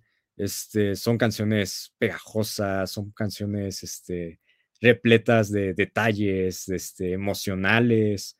Eh, y como decía, o sea, siempre están, siempre hay como contrapuntos, como puntos, como movimientos que van completamente de acuerdo a lo que el, el personaje está sintiendo, el personaje está pensando, este, los cambios bruscos de, de lo que vive Jack este, dentro de su propia apreciación de lo que él es como persona, como, bueno, como de Pumping King. No sé si decirle persona, la verdad. Este, eh, a mí me parece increíble. En ese momento, esta entrevista la hice cuando yo era muy joven, tenía 21 años. Este, fue hace 5 años y bueno, para empezar fue como increíble, ¿no? Porque también era como héroe de mi madre. Llevé, de hecho, los cassettes este, para que los firmara, los que teníamos como en, en el coche, literalmente los que escuchábamos en, en, ese entonces en el auto. Y hablamos este, sobre todo sobre el concierto que iba a dar eh, y sobre cómo más bien como que influyó, ¿no? En él, pues esta influencia que ya estaba diciendo Charlie, que tiene Tim Burton muy marcada de Dr. Seuss, de cómo tuvo que tener como el trabajo, ¿no? Como de expandir los pequeños fragmentos, las pequeñas líneas que toma del poema de Tim Burton para alargarlos, para adecuarlos al largometraje, pero que no pierdan esa característica justamente como de rima tipo Dr. Seuss, de pequeño cuento para niños, ¿no? Este, y creo que eso es lo que tengo que decir. A mí me encanta esa, ese soundtrack. Eh, creo que es tan clásico como la misma película. Y pues por eso lo escuchamos, ¿no? Todo el tiempo. En Halloween sigue siendo This is Halloween, es el himno ya de la festividad desde hace años. Y por lo mismo Daniel Van sigue dando conciertos y conciertos y conciertos, nada más interpretando la misma película, ¿no? Una y otra vez que es increíble también él porque se siente, ¿no? Que él energéticamente se siente que es Jack, de cierta forma. Yo siento eso. Sentí eso también eh, cuando lo entrevisté. Tiene esta onda de cambio de energía drástica. Sí, yo creo que creo que Danny Elfman va muy apegado con la con la eh, digamos que la identidad de Jack Skellington como musicalmente, ¿no? Y sí, como dice Oscar, da un concierto cada Halloween. Este, el año pasado estuvo con Billie Eilish, estaba checando porque creo que este año siempre canta alguien distinto a la canción de Sally, Sally Song. Entonces creo que este año iba a ser Phoebe Bridgers, pero voy a checar el dato antes de darlo incorrectamente. Entonces, este, siempre da este concierto como en el LA Bowl o ahí en, en, en, Los Ángeles. Entonces, este, es muy clásico, ¿no? Y esa vez que vino Danny Elfman, Oscar lo entrevistó, yo fui de Metiche. Oscar hizo mal porque no se tomó una foto con Danny Elfman. Pero, pero yo sí me tomé una foto con Ah, ¿en serio? Venga. ¡Eh! ¡Wow! Tenía como No, ya, los odio a los dos. Ay, tu playera de coco. Es que venía regresando de Morelia de ese año. Fue justo. Ah, claro. Hace unos. ¿Fue el 2017, Oscar? ¿Cuándo fue? Pues muy apropiado, ¿eh? Muy apropiado. El 2017 fue a los meses. Sí. sí. Yo venía regresando del Festival de Morelia. Este, eh, eh, ¿no fue cuando hizo, eh, hubo el concierto de Danny Elfman aquí en México y que él termina cantando en la parte final del concierto, él entra a cantar este, un par de canciones de Nightmare Before Christmas. Aquí están las fotos del concierto. En el Auditorio Nacional, sí, yo estuve en ese concierto, por supuesto. Este fue en la Arena Ciudad de México, Charlie. Pero fue como sorpresa, ¿no? En el al que yo fui, fue como sorpresa que él entrara al final a cantar. No, mira, creo que te estás confundiendo, Charlie. No, no, no, no, yo fui al Palacio de los, al, al Auditorio Nacional, al Auditorio Nacional. Este, ¿Tú te acuerdas? algo dijo Oscar que no se escuchó. Sí. Ah, no, no me escuchan. Este, yo también fui al Auditorio Nacional con mi madre cuando era niño. Ah, este, Fue ya la última vez que vino, que fue al Arena Nacional de México. Pero ese del Auditorio Nacional fue muy bello porque era, no era concierto de Danny Elfman tal cual, era como orquestas tocando la música de Danny Elfman. De repente sí, claro, sí, exacto, exacto. Y, con otro este, señor que estaba eh, llevando la orquesta, pero el, hecho que saliera al final fue así como una cosa impresionante. Mucho vino hasta disfrazado de Jack, porque traía, no, o sea, traía como mi disfraz de niño, algo que le tapaba el cabello y tenía. Este, eso no me acuerdo. Okay. Eso, yo no sabía del Auditorio Nacional. El que por el que entrevistó Oscar y yo fui, fue uno que dio en la Arena Ciudad de México hace unos cuatro o cinco años más o menos. No, dice cinco, dice cinco, dice que hace cinco años. Cinco años. Entonces, este, Jonathan Davis de Korn cantó con él This is Halloween. muy extraño. Fue Sandy Close, ¿no? Porque él canta esa canción en un disco en donde también canta Marilyn Manson y Sí, que Marilyn Manson tiene una versión, ¿no? Y que esta Amy Lee de Evanescence canta a Sally Song, ¿no? Y Susana Zabaleta era Sally en ese, en ese concierto. Entonces, mm muy particular, ya lo habíamos comentado. Yo creo que es hora de que les pregunte cuál es su canción favorita de Nightmare Before Christmas y qué piensas de la música, Jimena, ahora que las estabas ah, viendo de nuevo. A mí me encantó, eh, no sabía que era musical, les digo que yo no sabía como mucho de la película, porque no, pues no, no la, vi, no la he visto así. Este, pero la vi, les digo, hace dos años apenas, porque en Serie B, en Filmsteria, tuvimos un especial de películas de Navidad. Entonces, pues la vi y yo no sabía que era musical y empezó la de Dices Halloween y decía, ah, dije, ah, esa es de aquí, porque esa yo la cantaba en el coro cuando estaba en la secundaria, y decía, ah, es de aquí, ¿no? Entonces ya que empezó la música dije, no, ya, ya, ya, ya, porque ustedes saben que soy fan de los musicales, entonces dije, ya con que sea musical, ya me tiene aquí. Y me encanta, me encanta la música, creo que es de estos musicales que eh, la música o las canciones avanzan, hacen que avance la historia, eso siempre se agradece mucho, a vez de que sea como, ah, estoy triste y voy a cantar que estoy triste y ahí se van 40 canciones, como que cada canción, y son poquitas, este, avanzan la trama. Entonces, como que primero tenemos la presentación de Halloween Town y luego el lamento de Jack y luego, eh, o sea, como que cada una va avanzando la trama y no se queda como estancado en una sola canción. Eso lo agradecí mucho. Y eh, hablando de Danny Elfman, en ese, en ese episodio que dice Charlie de The Movies That Made Us, dice que él pues se, se quedó como muy, pues como sí, como muy ligado al personaje de Jack, porque antes Danny Elfman estaba en una banda que se llamaba Oingo Boingo y que no, o sea, que ya estaba como cansado pues, ¿no? De, de las giras y de la, pues sí, la cosa de, el frenesí de estar en una banda. Entonces que ah, justo hacen como que una, como que interponen, este, interlapan estas dos imágenes de, de, él con la banda y de Jack cantando de que no, pues que ya no, que ya no sé qué estoy haciendo aquí, como que con mucha duda, ya no quiero hacer lo que estoy haciendo. Entonces como que Daniel Elfman dice, no, pues que yo me súper identifiqué con él y ya cuando fue la hora de grabar la, como las canciones reales, pues me acerqué a Tim Burton de que, oye, este, podría ser yo Jack, no sé qué, y ya le dijo, no, sí, obviamente el papel es tuyo. Y ya después pues tuvieron que cambiarle la, la, voz de hablada, ya no cantada. Entonces dijo, no, pues me tuve que tragar mi, mi orgullo un poquito porque pues, sí me dolió que no, que no pudiera yo grabar todas las, las escenas de Jack, pero que él se, se identificaba mucho con él. Y pues sí, creo que se nota que son canciones que las hizo del corazón. Están fantásticas. Me gustó muchísimo el soundtrack. De hecho, a veces todavía lo pongo así como de fondo. Mi favorito es Jack's Lament. Fue la primera canción que me quedé como, ¿what? O sea, como que, digo, empezó Halloween y dije, ah, sí, un clásico, jajaja, ¿no? Pero ya después cuando empezó esa dije, qué poesía, qué padre letra, me encantó todo lo que dice, la, la, la, la melodía es como tan nostálgica.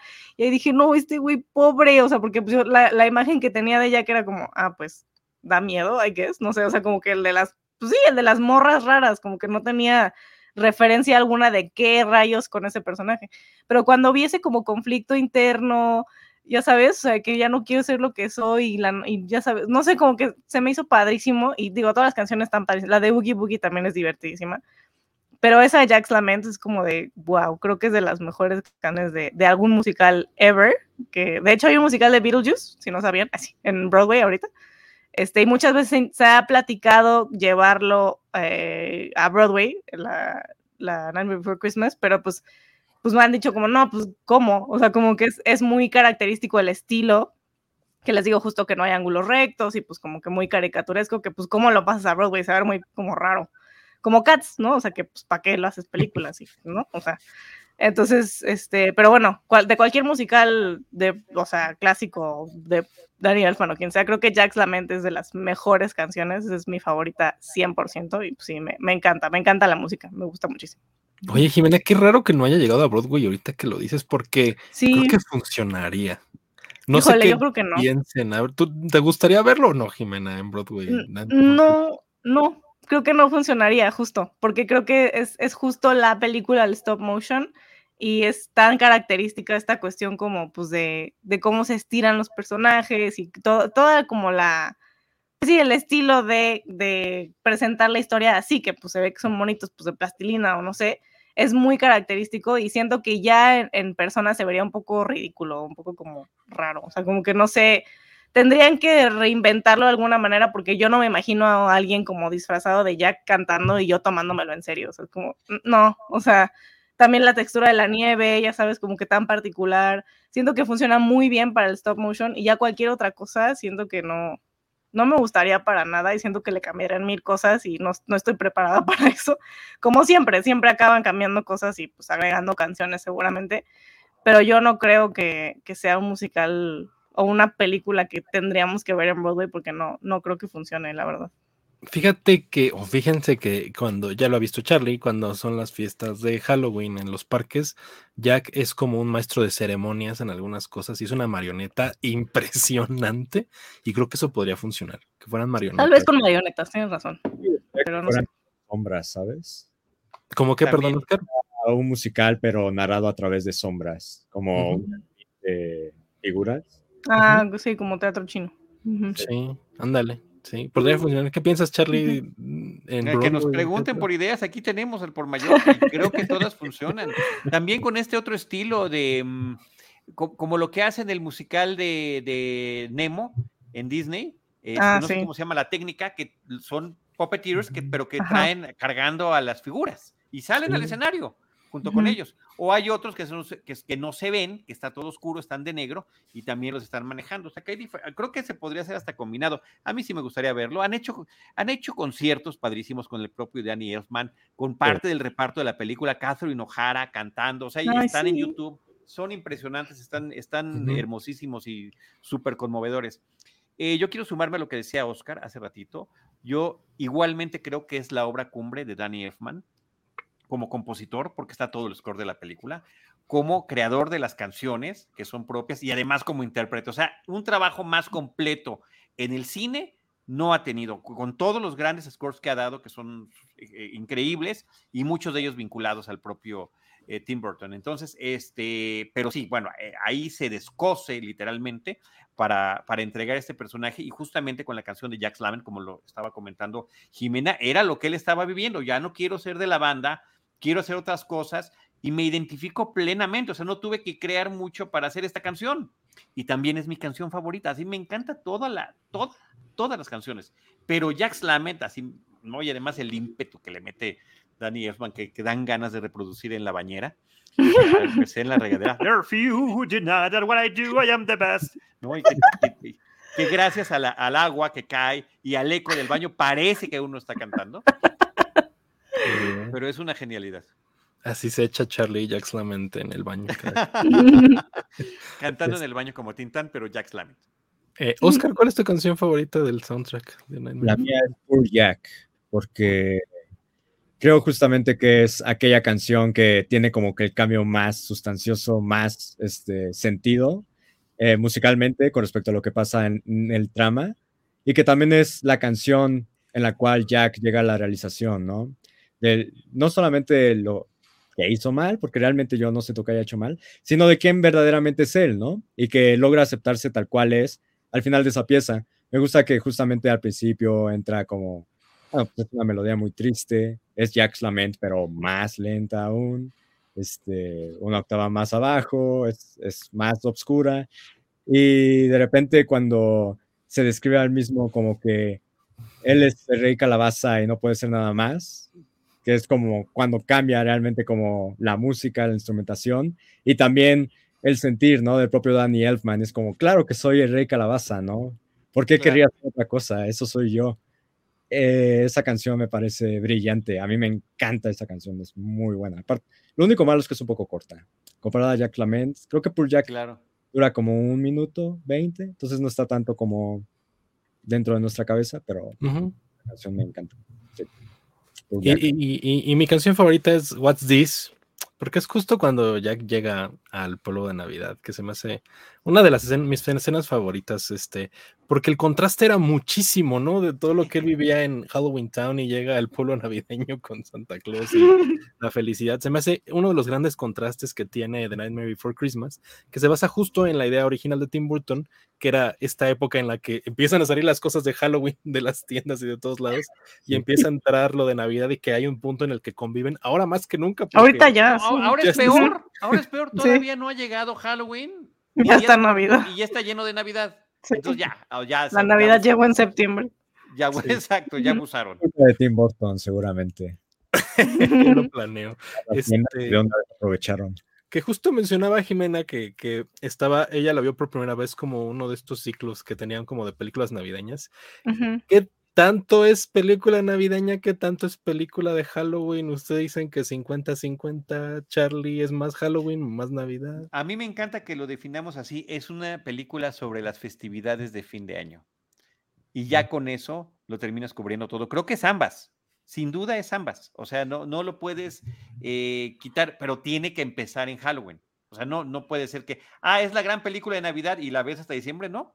Empieza desde Halloween, ah, porque además la película empieza diciendo This is Halloween, que también, también es un arranque formidable de la película y que me parece espectacular. Y ahorita que decías que What's This es la que más te gusta, también el tema, el dato anecdótico, es que esa fue la primera secuencia que animaron. Eh, y fue la primera secuencia que le enseñaron a la gente de Disney y que era además la única secuencia que la gente de Disney iba a probar, ¿no? Porque eh, justo en ese colorcitos. En ese, exacto, había color y demás. Y en ese documental de Netflix dice, porque si les enseñamos al niño con los ojos cosidos, creo que, no. creo que no iban a quedar muy contentos. Oye, y por cierto que en el documental este, sí abordan el tema de algunos episodios iracundos de Tim Burton y el nivel de pop star en el que ya estaba a nivel de director. Eh, siempre rodeado de gente con, todo, con él, cuando le platicaron ideas para cambiar algunas cosas, pateó una pared y la rompió. O sea, sí estaba eh, encumbrado. Y, y, al final también reconocen, eh, de verdad que súper insisto en recomendar ese documental. Ay, sí.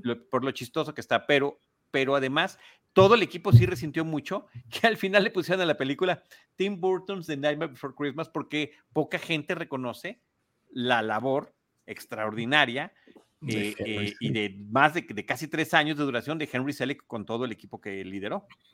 Sí, justo aunándome al comentario que mencionó Charlie, algunos datos que estaba que tenía aquí apuntados es que la película se hizo por 100 personas y tardaron tres años en terminar The Nightmare Before Christmas, ¿no? Que cada una de las escenas tenía 12 movimientos de stop motion, cada cuadro, entonces era una labor gigantesca, ¿no? Si ustedes fueron a la exposición del Museo Franz Mayer, lo han visto, eh, lo que hacen cuando se basan, eh, se graban las películas de stop motion es que hay un molde, hay un personaje y a personajes como Jack solo le van cambiando las expresiones faciales, ¿no? Y son figuras que tienen completamente movimiento, como se ve aquí en esta imagen, que son tal cual figuras que ellos crearon para la película, entonces tienen que animar cada secuencia, cada cuadro con muchas expresiones y muchos movimientos. Es una tarea súper gigantesca de mucha gente que se necesitó ahí y que Henry Selick fue uno de los grandes coordinadores de la película. Mencionaba Charlie que Tim Burton se enojaba muchísimo, es que había muchas complicaciones. Tim Burton quería a Vincent Price para la voz de, de Sandy Claus, pero eh, en ese tiempo muere la esposa de Vincent Price, entonces él no se compromete al proyecto, entonces también Disney y el equipo no estaba muy convencido de que la voz le, le quedara a, Sandy Claus, entonces como que no queda y Tim Burton les hacía un berrinche ahí y, Disney quería que, que, el Dr. Finkenstein fuera en realidad Oogie Boogie y que fueran como el mismo personaje y que cambiara y Tim Burton tampoco quería esa idea, ¿no? Entonces está en Hollywood y siempre ha estado este mito urbano de que Henry Selick y Tim Burton quedaron súper peleados, que no se hablan hasta la fecha, ¿no? Porque, pues sí, la gente, Tim Burton's The Nightmare Before Christmas, y lo ves en todo, y la gente no recuerda que lo dirige Henry Selick. Henry Selick, sí. Yo no sé qué tan mal, la verdad que no tengo idea, pero si fuera tan mal, seguramente no habría podido Henry Selick meter en sus películas a los Jacks que ha metido. Entonces, algo, algo debe quedar de, digamos, de, de, este, gentileza entre ambos para que eso se logre, ¿no? Pues sí, yo creo que debe de haber ahí alguna camaradería, pero no sé qué tanta. Sí, sí, quién sabe, quién sabe. Oye, y ahorita que mencionabas lo, lo dijiste así muy sencillo, y había que cambiar la cabecita para que... Bueno, yo lo digo así como... había 400 cabecitas con expresiones diferentes de Jack para poder hacer todas las gesticulaciones que presenta en la película. Entonces, es, formidable. A ver, otra vez va el paréntesis, porque sí me encanta que la gente vea la película. Si, si no la han visto, la verdad que la súper recomendamos, por si no se nota, le estamos recomendando muchísimo.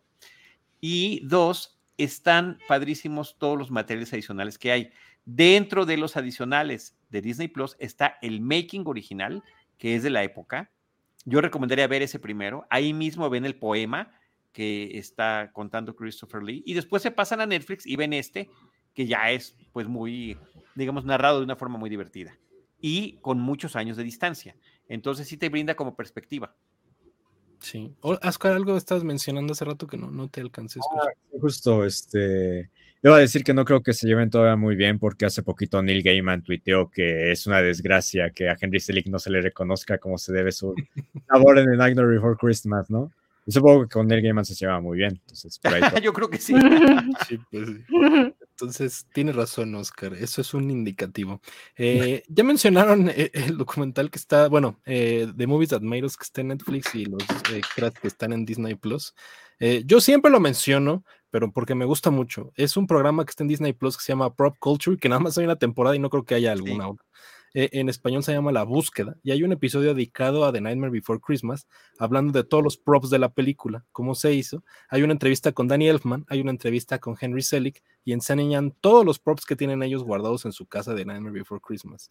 Y Danny Elfman solo se quedó con un Jack Skellington vestido de Santa Claus, y Henry Selick solo se quedó con el Jack que está en el trineo, y tiene el trineo completo así en un... es enorme. Es enorme, es mm. gigantesco. Entonces, si lo pueden checar la búsqueda en Disney Plus o Prop Culture, y hay un episodio de Nightmare Before Christmas. Aparecen muchos fans, aparece mucha gente que trabajó en la película. Eso te iba a decir, ese rastreo de los animadores y de los creadores de esculturas y de sets está padrísimo porque también se quedaron con su pedacito de, de Jack. de historia, de historia, totalmente.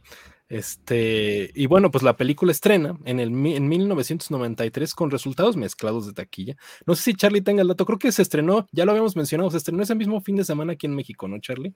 Aquí también. No, un año después. Hasta un año, después. En Halloween. casualmente, yo ya ves que nunca estoy preparado con esto. en la cartelera cinematográfica de Ayala Blanco y de María Luisa Amador nos mencionan que la película fue estrenada el 28 de octubre de 1994 aquí en México y que estuvo cuatro semanas en cartelera que no son nada desdeñables para esos momentos. Pero finalmente no fue tampoco, ni tampoco estaba en tantos cines. Entonces, el, que se haya conservado cuatro semanas es interesante. Insisto, yo la vi ya después. En mis primeras veces fue con mis amigos en formato, seguramente habrá sido de VHS y después DVD. Pero este no me había tocado ver en el cine hasta que esa, esa estaba comentando hace ratito, la que fue en 3D y que lamentablemente estaba doblada al español de España. Ok. Tenía el dato de cómo le fue en taquilla en Estados Unidos. Eh, eh, su estreno, el, estreno original, tuvo domésticamente 50 mil dólares, que pues en esa época era poquito. No, 50 millones, ¿no? Perdón, 50 millones de dólares. Ah, ya. Pero no tiene traqueado Moyo cuál era el, del mundial, o sea, porque en esa época no se juntaba mucho, ¿no? Entonces tuvo un relanzamiento en el 94, tuvo un relanzamiento en el 2000, uno en el 2006, que ese fue el 3D que mencionábamos hace ratito. En el 2008 la vuelven a relanzar en 3D. En el 2009 la vuelven a relanzar en 3D. Entonces tuvo tres años. Hubo una época que la relanzaban todos los años justamente por Halloween. Y este 2016 la vuelven a relanzar en el Reino Unido y el que nos llegó a nosotros, el único que nos llegó a nosotros fue el del 2009 y el 2008. Esos fueron los únicos que llegaron.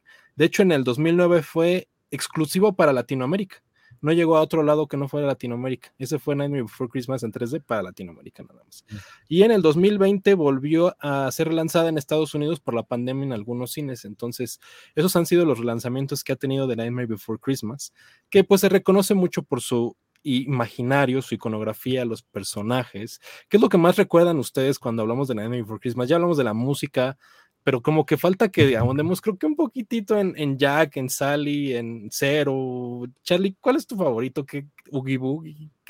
No, bueno, mi favorito eh, sin duda es Jack, pero creo que lo interesante de la película y lo que se queda con uno es este diseño tan creativo de los personajes. Esa parte me parece que es increíble, así como tenía en su disfraz de niño Oscar su moño, que es un vampiro, me parece que el integrar todos esos elementos de horror, góticos a las eh, estructuras de los personajes es sensacional. Que la corbata también del alcalde es una araña, o sea, e, es, eh, las diferentes formas que tienen los vampiros, las brujas, versiones de hombres lobo, de momias, de todos estos eh, seres siniestros, es donde explota la creatividad basada en los diseños originales de Tim Burton y quienes hemos tenido oportunidad de ver sus exposiciones de ese arte que lo trae como muy claro y muy, o sea, si él hubiera hecho películas sería un artista por propio derecho de todas las cosas que ha hecho gráficamente, que son impresionantes.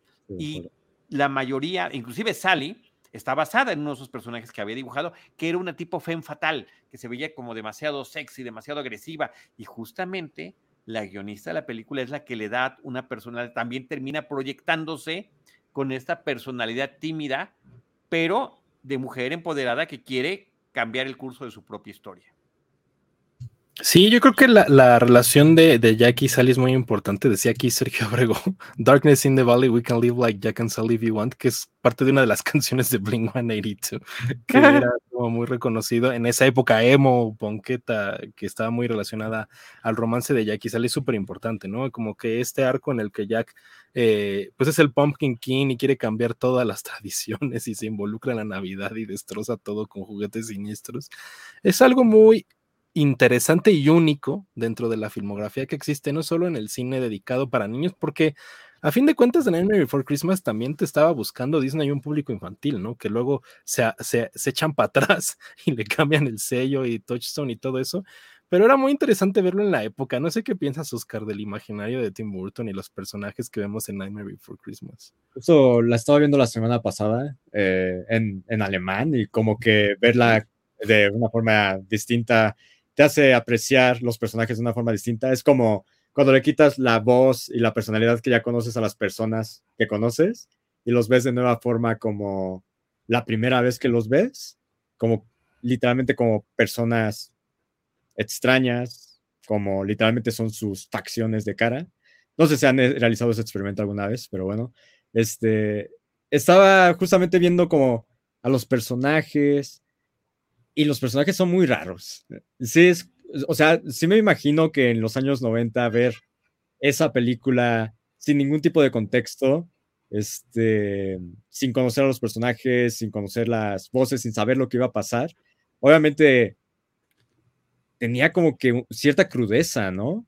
Son como personajes muy eh, excéntricos, este, puntiagudos, este, grotescos, diría yo, eh, de cierta forma. Este, y lo que a mí me parece maravilloso es justamente que, pues a fin de cuentas, como en el expresionismo alemán del cual está muy influenciado Tim Burton, encuentran la forma de, dar, de verle como lo bello, ¿no? El alma bonita, tierna a aquello que es grotesco. Este, y los personajes, o sea, yo cuando veo la película no los veo nada grotescos, ¿no?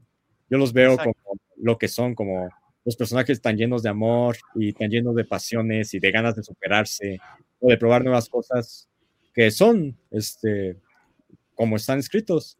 Em, y eso me parece interesante. No creo que, no creo que haya muchas películas que juegan con ese balance, ¿sabes? Con ese desbalance de, de que lo que ves no es lo que, lo que es realmente. Y creo que esto es parte del mensaje de la película, porque Jack no entiende realmente Navidad, ¿sabes? exactamente. Justo lo, que mencionaste, que verlo en los noventas era choqueante, eso me pasó a mí y lo recuerdo que lo platiqué con Diana Su en algún momento, que no le dejaban a ella verla en los noventas, ni a mí tampoco, porque eh, era grotesco, era raro, eso no, era una película para niños, pero como que se perdía la identidad y por eso yo la vi muchos años después, como en este auge de los 2000. ¿Qué piensas, Jimena, como de esto aspecto que no era muy family friendly, que por eso la cambia Disney de sello? A mí me perturba todavía. Les digo que es, fácil que a mí me perturben las cosas, me impresionan mucho la cuestión como visual del asunto. Y sí hay personajes que, hasta la fecha digo, o sea, como cuando ya Oogie Boogie se, se muestra que está hecho de bichos, es como, o también como que le cambia la cara al, al alcalde, tiene cosas muy, muy raras, la verdad, muy raras. Y creo que también era parte de por qué me resistía a verla, porque si es que, híjole, nada más de ver los personajes, ya no me dan ganas, siento que va a estar demasiado extraño el asunto. Pero eh, fue una agradable sorpresa, como dice Oscar, darme cuenta que pues al final el, mensaje es uno de muy diferente, o sea, no es una película de te voy a asustar, ¿no? O una película de voy a poner cosas raras nomás porque se ve chido. Como que es, es justo el contraste entre vivir todo el tiempo en Halloween Town y cómo quiere convertir algo pues grotesco en algo bello, en, con algo con nieve, algo mágico, y pues que al final entiende que no, que una cosa una cosa otra cosa otra cosa. Entonces me, me, gusta como que el mensaje de que se puede tener compasión incluso por las cosas que no son bellas, que, que justo es lo que muchas veces las películas de Disney nos, nos dicen, que las, las princesas son las bonitas y las, las brujas son las feas y, los malos son los que se ven así medio guacala y, y, los buenos siempre se van a ver bonitos. ¿no? Y aquí, pues no, o sea, como que aquí realmente no hay nadie que digas es malo, más que, pues, tal vez uy, uy, no sé, o los niños, que los niños a mí me, me perturban horrible, los, esos tres niños. Este, pero pues son, son lo que son, como dice Oscar, o sea, como que viven en Halloween Town y es, pues, lo que se hace, ¿no? Hacer truco, digo, hacer, ajá, lo que, cosas de bromas, este, travesuras y de kidnap Sandy Claus y, o sea, no sé, me gusta mucho la, la, el mensaje detrás y que es muy diferente a las cosas de ahora, o sea, que, que es feo por nomás para que te dé ahí el susto, ¿no? Como la de Terrifier 2, que la gente está como, ya sabes, desmayando en el cine o no sé. Pero pues ahorita es como, digo, en esta de, de Jack, pues sí, o sea, es, es, es, la representación de un mundo que se inventó Tim Burton, pero no con el, el, el objetivo de asustar o de hacer sentir mal a los niños o de, ¿no? O sea, como que fuera más sensacionalista, sino que es un mundo que él creó y pues no sé, se me hace muy bonito el mensaje, ¿no? Como de compasión y de, no lo, lo que lo bello no necesariamente tiene que verse bello, ¿no? Entonces, me gusta mucho eso y justo pensaba, si a, mis niños que van en, en, quinto les, les podría gustar la película, porque siempre trato de al final del año ponerles una peli, pero que, que amplíe un poco sus horizontes, o sea, que no sea como lo que ven ahorita, ¿no? O sea, que a lo mejor en sus casas no les ponen películas de hace mucho tiempo y pues me gusta enseñarles otras, otro tipo de cine. Entonces dije, pues les mostraré este y lo dije, no, ¿qué tal que se espanta, no? O sea, porque digo, están chiquitos. Pero lo dije, no, o sea, porque luego ya lo que ven ahorita pues es mil veces peor, o sea, como que están, o sea, ya a esta edad ya ven Stranger Things, ya ven, o sea, el juego del calamar, o sea, cosas que pues ni yo vería ahorita, ya lo ven ellos, entonces siento que dije, pues igual ya hago la prueba, digo, falta que me den permiso a la escuela, pero yo creo que, que, me gustaría hacer el experimento con ellos. No sé si, si Charlie, a lo mejor tu hijo ya la vio y, que nos sí, que le platicó. Sí, no, sí. Ajá, pero pues. Veces. La visto de chiquito, pero además una, una recomendación, sobre todo porque tienes la responsabilidad como docente, pues sería darles contexto, ¿no? Sí, y además partir de un dicho popular: no se puede juzgar un libro por la portada. Y creo que ese es el, el gran mensaje que tiene la película. Y además la importancia de, que cada uno de nosotros es diferente y cada uno puede ser con no solamente en apariencia diferente, sino en personalidad. Y creo que si algo tiene cada uno de los personajes de The Nightmare Before Christmas es una personalidad única. Sí. Nos menciona aquí Cristina Padilla que está adelantada a su época, a su parecer, y que ha envejecido muy bien. Yo también estoy de acuerdo, ha envejecido muy bien. Totalmente de acuerdo. Hace rato que la estaba viendo me pareció igual de encantadora que la vi la primera vez. Y creo que yo estoy tan acostumbrado a verlo a los personajes en tantas cosas, o sea, al alcalde, a Locke, Shock Barrel, a todos, que ya me parecen nada aterradores, nada terroríficos. Me acostumbré tanto a verlos que me parecen muy tiernos y muy bonitos, a Stuggy Boogie y todo. Entonces, como que sí fue una cuestión como de, lo recuerdo la primera vez que lo vi, dije, ay, ¿qué, qué es esto? ¿No? O sea, los vampiros y el hombre lobo y el, el, el, monstruo que hace homenaje a la criatura de la Laguna Negra y demás cosas. Entonces, este... Eh, eh, pero ya creo que ya los veo tanto en todo, o sea, los veo aquí atrás de mí todos los días que ya estoy súper acostumbrado a verlos, ¿no? Les quería mostrar las imágenes de la colección de Charlie que me compartió. Para que, que, que, además está aquí en mis espaldas, por cierto. Wow. Y, que, además ya terminé combinando cosas, no nada más son de Nightmare Before Christmas, sino también de todos estos libros que también hizo Tim Burton, de Stain Boy y demás, Staring Girl, y, eh, que están por ahí arriba. Y ahí también Henry Selick, por supuesto, presente con Coraline, ¿no? Que tenemos ahí en, en uno de los, de los, estantes. A ver, Oscar, también tiene ahí una, una Coraline, creo. Ahí está. Ah, es esa misma, es esa, ¿no? Es la otra. Hay dos, hay una. Ah, es la, es la del, trae, trae otro, sí, claro. Es la compañera de la naranjita que yo tengo. Exacto. De hecho, estaba buscando la naranjita. ¿eh? ah, yo tenía aquí Coraline, no la encuentro. Bueno, ahorita a ver si la encuentro. Este, a ver, regresamos a, la colección de Charlie, que aquí vemos muchas cosas de Nightmare ah, Ahí también metemos este, al cadáver de la novia. Están ahí adelante, hasta arriba, adelante. ah, sí, cierto. ahí que he de admitir que a mí no me gusta el cadáver de la novia. Me van a matar. Pero los diseños están ¿eh? Los diseños están increíbles. Este, independientemente de que, pueda o no gustar, que a mí sí me gusta, no me fascina, pero sí me gusta mucho. Y bueno, pues ahí va a ser lo mismo. Y también por ahí hay un Beetlejuice, mira, para que también. Hay dos Beetlejuice, hay uno hasta abajo a la derecha, que casi no se ve, y el que está hasta adelante. Y por ahí andaba un, hay un marciano. hay un marciano. ahí sí está, estás atrás a la izquierda, así de abajo. Sí. y está padrísimo también. Y a ver, me mira estas que tiene Charlie. Atrás hay un depredador, no sé si se alcanza a ver, pero, es una, esa es otra repisa donde ya hay un poquito de todo. ¿Qué más había por ahí? Y, mira, un zoom zoom acá. Eso es un zoom zoom, ahí cerca del póster que ahora está en nuestra recámara. Charlie tiene su tapete de Nightmare Ay, wow. Para todos los que nos están escuchando en Spotify, vénganse a verlo acá para que sí. claro. este, Una imagen dice toda la cama, Charlie. Y ahí está Bot oh. este, sobre la cama de, de Jack, justamente. Este, a ver, aquí muchos ceros. Y peluchitos, ahí, están. Dos Ay, cero. Dos Frankenweenies, ni más ni menos. Sí. Y también me compartió Charlie de él, como Jack Skellington. Se queda corto Oscar aquí. Ay, Charlie. Ya, de, señor adulto. Qué cute. Y esto también. Esa también tiene ah. muchos, años, muchos años antes con Andy. Sí. Oh. Aquí está. Y la criatura. ¿Por qué no? ¿Por qué no? También la criatura. De Jack. Ya ahorita el señor tiene 12 Pero mira, el legado completo de Charlie. Total, literalmente. Literalmente, literalmente. Pero este, este, la verdad que es una colección que, permítanme, tomo un traguito. que no se acaba. que, hay de todo. Este, en la cocina también está lleno de cosas. Yo, le voy a hacer la competencia a Charlie con mis orejas. Oye, sí, este esas debemos de ponernos ya para el final del episodio. Que, aprovechando que estamos caracterizados, Charlie y yo, nada más quería mencionar que la Haunted Mansion en Disneyland se ah, convierte cada año en una Haunted Mansion especial de Nightmare Before Christmas, la Haunted Mansion Holiday. Este, que yo nunca he visto, porque nunca Yo no la he visto tampoco en ah, persona, pero si la quieren ver, ¿así? ¿ah, sí. Pero justo fue como, ¿what? O sea, porque ya les dije que este es mi, mi juego favorito, este y el vuelo de Peter Pan. Entonces una vez fui con mi papá a Disney justo en estas épocas, creo que era por Navidad, y llegamos y fue como, ¿qué? O sea, como que se veía, o sea, no, nunca nos había tocado verla así, dijimos como, ay, pues qué raro, porque les digo que pues no, no era una película que ubicáramos o que nos gustara ni nada. Dijimos, bueno, pues igual eso es la fachada. Sí, sí. Entonces ya hicimos la fila, nos metimos y pues todo es así como se ve, ¿no? O sea, que empieza el, el jueguito con cero y se ve padre, de hecho, o sea, se ve padre que venga flotando el perrito.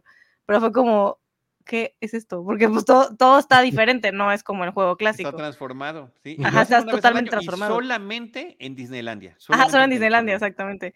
Y, nos quedamos como, no, qué horror. Entonces salimos y los dos, ah, qué mala onda. O sea, como que no, no nos gustó para nada porque pues no era una película que conociéramos. Entonces también ese fue como mi primer acercamiento allá, que dije, no, pero arruinaron mi juego. Entonces ya como que cuando íbamos a Disney decíamos, no, pues no hay que ir en Navidad ni en Halloween porque está esta cosa. Para, para no ver a Jack. Ajá, porque no queremos ver esta cosa, gracias. Y otros soñamos con ir en esas épocas. Yo nunca la he visto, nunca me ha tocado. Siempre que voy le están cambiando o ya la Pero el recorrido, el recorrido completo lo pueden ver en este, un especial de Disney Plus también. Y está increíble.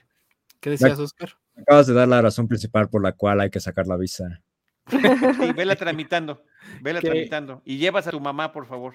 Sí, claro que como dato especial que va ligado a la mercancía, a lo que mencionábamos al boom y, a la colección de Charlie, cuando hicieron la primera vez o estaban planeando hacerla, Tim Burton estaba muy enojado con Disney porque ya no quería ver más cosas de Jack. Decía que estaba harto de la mercancía por todos lados y se quería deslindar completamente del marketing y de la explotación de la película.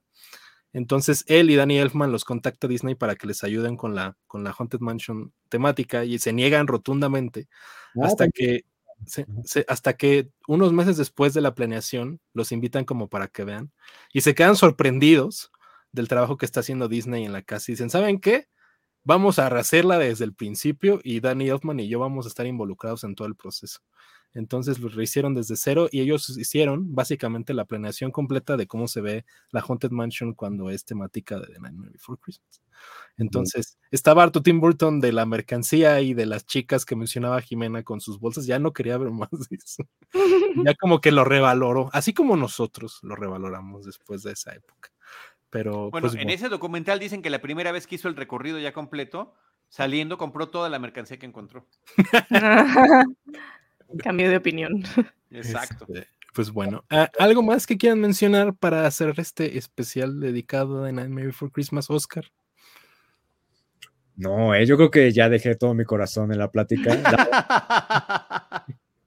Me he dado cuenta al platicar este, a, lo largo de esta hora que puede que sí sea una de mis tres, cuatro películas favoritas de la historia.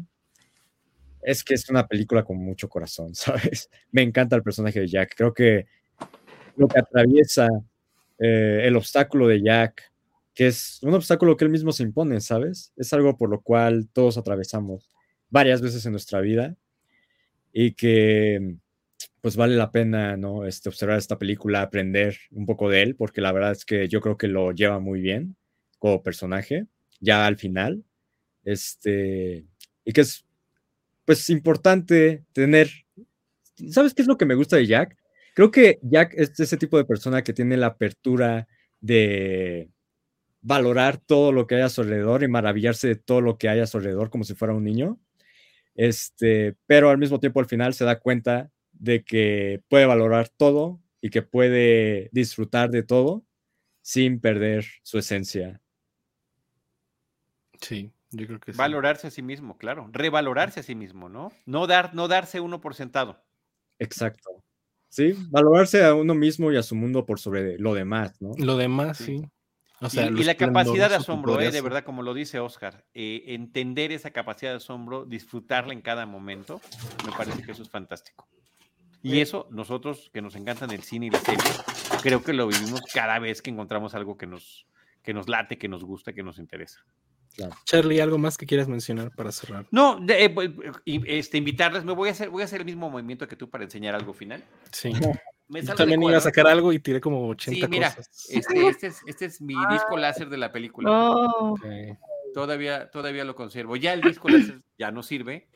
Obviamente está descontinuado, pero ya no sirve el mío, el de casa. Y me quedé con una colección ahí de películas, pero era bueno hasta ese momento después del VHS y antes del DVD, la máxima calidad para, para apreciar una película y por supuesto también está entre mis películas consentidas de todos los tiempos. Jimena.